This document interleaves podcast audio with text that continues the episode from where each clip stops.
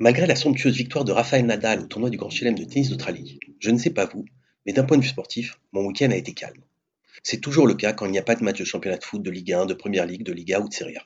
Heureusement, pour me faire patienter en ce triste week-end d'hiver, Netflix a eu la bonne idée de sortir un documentaire sur Neymar, le joueur vedette du PSG. J'avoue avoir une passion absolue pour ce joueur. Il est pour moi l'archétype du football que j'aime, du jogo bonito comme on dit.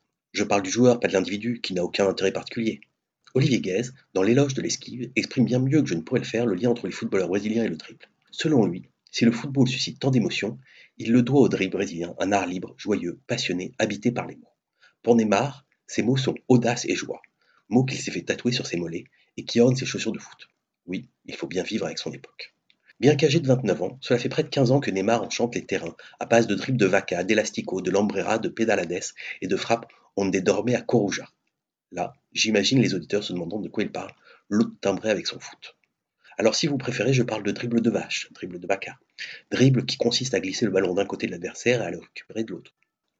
L'élastico, c'est un mouvement qui consiste à utiliser les orteils pour amener délicatement le ballon de la gauche vers la droite, ou l'inverse, laissant l'adversaire dans le vent.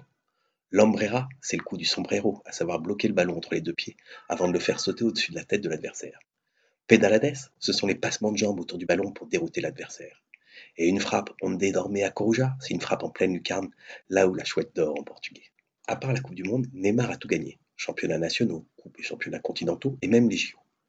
En 130 matchs joués pour le PSG, Neymar a inscrit 90 buts et effectué 50 passes décisives.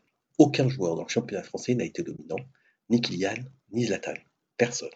Malgré cela, aucun joueur n'a suscité autant de haine de la part du monde du football, même chez les supporters des équipes où le Brésilien évolue. La série sur Netflix ne changera pas les lignes de fracture le concernant. Elle permettra juste de mieux comprendre son univers et d'apprécier à nouveau ses incroyables talents footballistiques avant les grandes échéances du printemps.